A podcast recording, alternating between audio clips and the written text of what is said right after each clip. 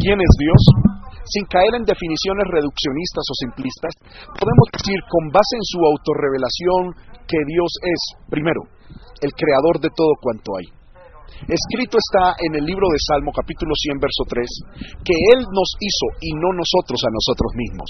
Y es llamado nuestro hacedor en Salmo 95.6. El rey David dijo, tus manos me hicieron y me formaron, Salmo 119, 73. Y lo vuelve a ratificar en Salmo 139 cuando dice, porque tú formaste mis entrañas, tú me hiciste en el vientre de mi madre.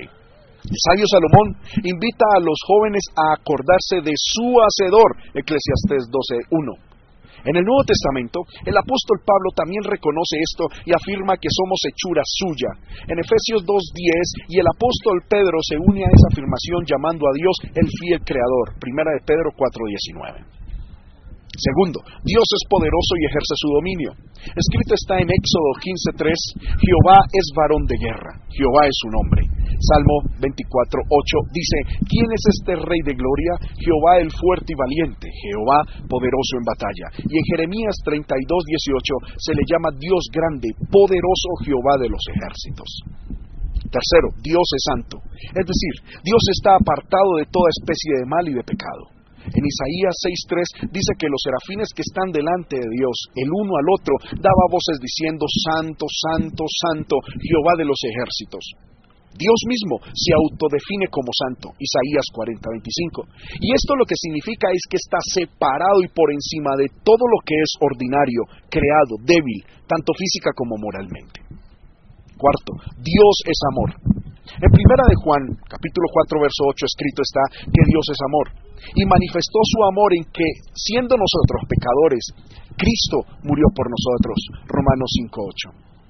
La Biblia no es un libro en el que se demuestre la existencia de Dios. La Biblia da por sentado que aquel que se acerca a Dios y a la Biblia es porque cree que le hay y que es galardonador de los que le buscan. Por último, Dios es el juez justo. Salmo 7.11 y Salmo 75.7 dice que Dios es nuestro juez.